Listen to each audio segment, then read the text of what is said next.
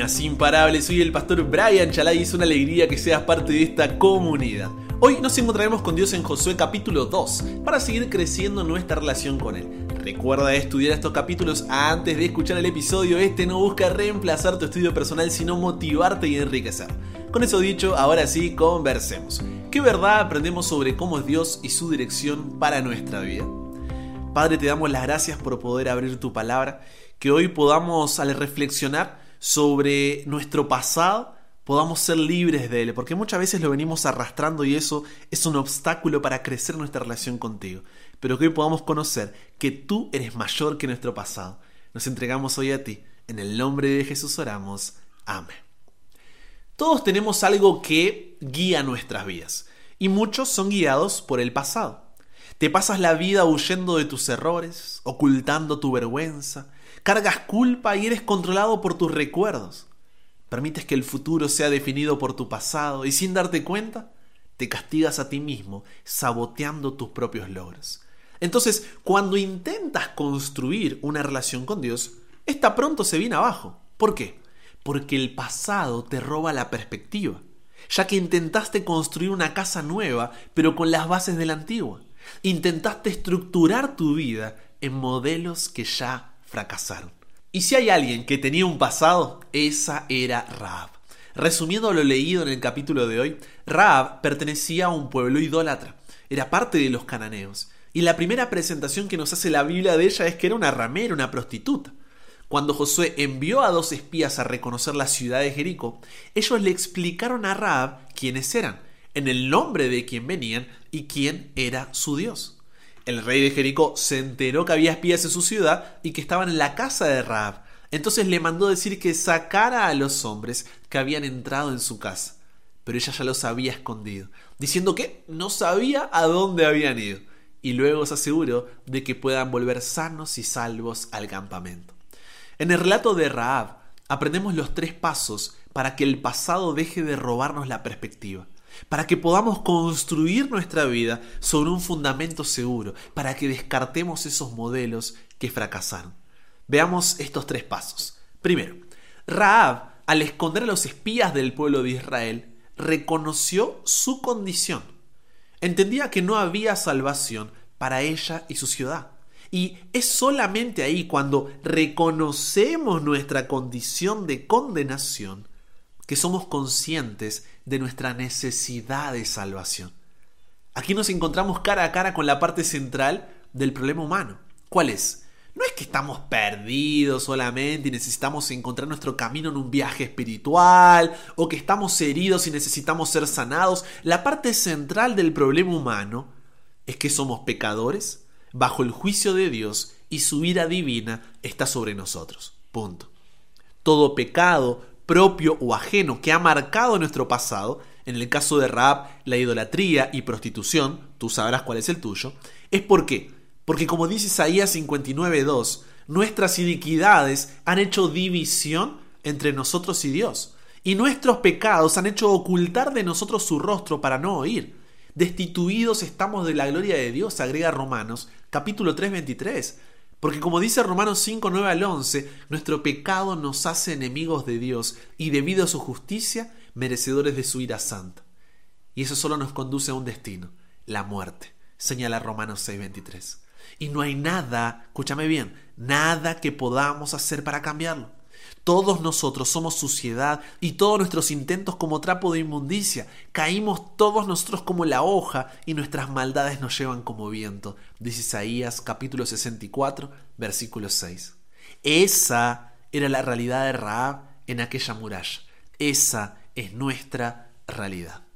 Ahora, en segundo lugar, el segundo paso, Raab es colocada en Hebreos capítulo 11, versículo 31 al lado de grandes personas como Abel, Enoch, Abraham, Sara, Isaac, Jacob, Moisés, Gedeón, David y otros. Pero ¿por qué Raab? Hebreos capítulo 11, versículo 31 dice que por la fe Raab la prostituta no pereció juntamente con los desobedientes, habiendo recibido a los espías en paz. La fe de Raab no era una fe ciega, subjetiva o irracional. Era una fe basada en evidencias y que la movía a la acción. Basada en evidencias, ¿por qué? Porque en Josué capítulo 2 versículos 9 al 11 dice, sé que Jehová os ha dado esta tierra, porque el temor de vosotros ha caído sobre nosotros, y los moradores del país ya han desmayado por causa de vosotros porque hemos oído que Jehová hizo secar las aguas del mar rojo delante de vosotros cuando salisteis de Egipto, y lo que habéis hecho a los dos reyes de los amorreos que estaban al otro lado del Jordán, a Sejón y a Og, a los cuales habéis destruido. Oyendo esto, ha desmayado nuestro corazón, dice Raab, ni ha quedado más aliento en hombre alguno por causa de vosotros. Jehová vuestro Dios es Dios arriba en los cielos y abajo en la tierra. Y es esa evidencia que la movió a la acción. No solamente por proteger a los espías, sino porque ató un cordón de color grana a la ventana, por la cual los había ayudado a escapar. Y esa fe hizo que en lugar de mirarse ella misma, deposite su confianza en Dios. No podemos confiar en quien no conocemos. Entonces, si no puedo confiar en quien no conozco, ¿Qué estrategia sería la más lógica de parte de Satanás? Distraernos, ocuparnos, ilusionarnos con tal de que no pasemos tiempo con Dios. Y está teniendo resultado. Somos la generación con más acceso a la Biblia en la historia de la humanidad, pero somos los que menos la leen. ¿Cuál es el resultado? No confiamos porque no conocemos.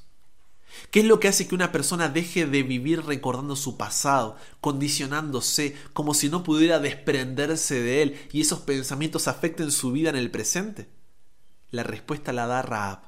Reconocer que liberarnos del pasado no es algo que podamos hacer por nosotros mismos. Solamente hay libertad cuando cuando reconocemos que Jehová nuestro Dios es Dios arriba en los cielos y abajo en la tierra.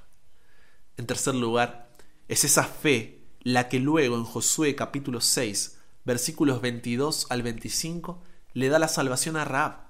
Luego de spoilers sobre la destrucción de Jericó, Josué dijo a los dos hombres que habían reconocido la tierra, entrad en casa de la mujer ramera y haced salir de allí a la mujer y a todo lo que fuere suyo, como lo jurasteis. Y los espías entraron y sacaron a Raab, a su padre, a su madre, a sus hermanos y todo lo que era suyo y también sacaron a toda su parentela y los pusieron fuera del campamento de Israel. Y consumieron con fuego la ciudad y todo lo que en ella había, solamente pusieron en el tesoro de la casa de Jehová la plata y el oro y los utensilios de bronce y de hierro. Mas Josué salvó la vida a Raab la ramera y a la casa de su padre y a todo lo que ella tenía y habitó ella entre los israelitas hasta hoy, haciendo referencia al momento en el que se escribió el libro por cuanto escondió a los mensajeros que Josué había enviado a reconocer Jericó. Y es esa misma liberación la que Dios quiere obrar en tu vida. Porque como resalta Romanos 8.1, ninguna condenación hay para los que están en Cristo Jesús, los que no andan conforme a la carne, sino conforme al Espíritu.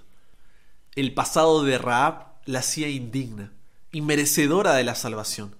Al igual que tu pasado y el mío nos hacen indignos e inmerecedores de la misma. Pero si tenemos fe en la sangre de Jesús, ese cordón de color grana. Josué, nombre hebreo que al traducirlo a griego es nada más y nada menos que Jesús, puede salvarnos. No por nuestro pasado, sino por su gracia y misericordia. Gracia porque nos da lo que no merecemos y misericordia porque no nos da lo que en realidad sí merecemos. Y además, como también sucedió con Raab, podremos ser instrumentos de salvación para toda nuestra familia que al ver nuestra fe será invitada a quedarse dentro de casa. Ese es el mensaje del Evangelio. Un Evangelio que no solamente cambia tu presente y te da una esperanza de futuro, sino que te libera del pasado. El pasado no debe ser olvidado. Aquellos que no recuerdan el pasado están condenados a repetirlo. Si no quieres repetir el pasado, estúdialo. Pregúntate, ¿De qué modo me hizo más fuerte esa experiencia pasada? ¿Qué sé ahora que no sabía antes? No le des demasiada importancia a lo que perdiste, céntrate en lo que ganaste. No te concentres en lo que hubiera pasado si o los ojalá no hubiera. Agua pasada no mueve molinos. El pasado es lago para un solo nadador, el recuerdo. Deberíamos usar el pasado como trampolín y no como sofá. Yo no sé cuál es la vida que tuviste hasta hoy. Es más, No sé ni lo que hiciste ayer, ni las consecuencias que arrastras por decisiones pasadas. Pero si hoy reconoces tu condición, esa condición de pecado delante de Dios, dejando de lado tu arrogancia, orgullo y soberbia que te hacen mirar hacia atrás, y tienes fe, una fe basada en evidencias que te mueva a la acción, en humildad, reconociendo que en ningún otro hay salvación, porque no hay otro nombre bajo el cielo dado a los hombres en que podamos ser salvos más que en Jesús. Puedes decir como el apóstol Pablo en Filipenses, capítulo 3, versículos 13 y 14. Hermanos, yo mismo no pretendo haberlo alcanzado ya, pero una cosa hago, olvidando ciertamente lo que queda atrás y extendiéndome a lo que está delante, prosigo a la meta al premio del supremo llamamiento de Dios en Cristo Jesús.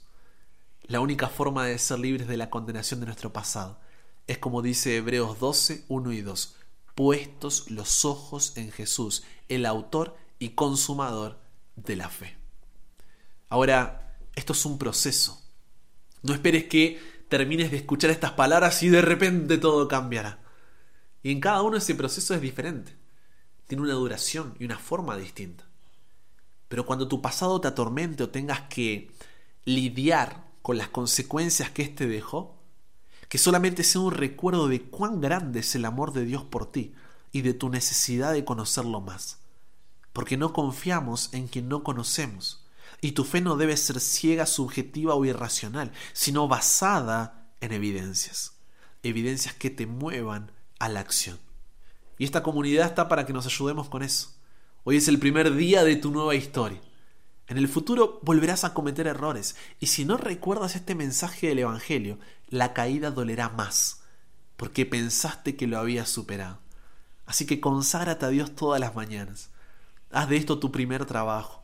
Que sea tu oración, tómame, oh Señor, como enteramente tuyo. Pongo todos mis planes a tus pies. Úsame hoy en tu servicio. Mora conmigo y sea toda mi obra hecha en ti. Este es un asunto diario. Cada mañana conságrate a Dios por ese día. Somete todos tus planes a Él para ponerlos en práctica o abandonarlos según te lo indicare su providencia. Podrás así poner cada día tu vida en las manos de Dios y ella será cada vez más semejante a la de Cristo. Mateo capítulo 1, versículo 5 en adelante, nos dice que Raab se casó con Salmón y su hijo se llamó Booz, quien se casó con Ruth y su hijo se llamó Obed. Obed tuvo a Isaí, que más adelante engendró al rey David, de quien, si continuamos con la descendencia, vino nada más y nada menos que el mismísimo Jesús. Cuando Raab comprendió el mensaje del Evangelio, dejó de ser la prostituta de Jericó para estar en la galería de la fe junto a grandes hombres y mujeres de Dios en la historia, y de su descendencia vino el propio Jesús. No tiene sentido que sigas siendo prisionero de tu pasado, si Jesús ya abrió las puertas de tu celda. No importa cuán lejos te hayas ido o cuán bajo hayas caído, acepta hoy a Jesús como Salvador y Señor de tu vida, porque como dice 2 de Corintios 5, 17, si alguno está en Cristo, nueva criatura es. Las cosas viejas pasaron, he aquí son todas hechas nuevas. Conversamos con Dios sobre esto. Padre, tengo que decirte que nos sacudiste con este tema.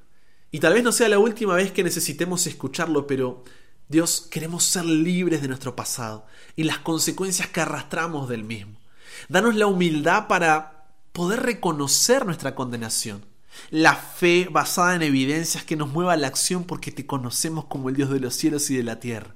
Y una vida que responda a tu gracia y misericordia inmerecida, que se renuevan cada mañana sobre nosotros, para que en ti podamos ser nuevas criaturas. Que cuando Satanás intente señalar nuestro pasado, porque lo hará, o las consecuencias del mismo, no quitemos nuestra vista de ti. Y eso solamente sea un recordatorio de tu amor y de que debemos volver a colocar nuestros ojos en ti. Cámbianos, renuévanos, transfórmanos, somos tuyos. En el nombre de Jesús oramos. Amén. Y con eso llegamos al final. Comparte con otros lo que aprendiste hoy. Súmate a la comunidad en WhatsApp totalmente gratis si todavía no lo has hecho. Para recibir una notificación en tu celular cada mañana, escuchar los episodios sin conexión, tener material extra, hacer tus preguntas, acceder a contenido exclusivo y te espero en el siguiente para que nunca pares de aprender y nunca pares de crecer. ¿Por qué? Porque hasta el cielo no paramos.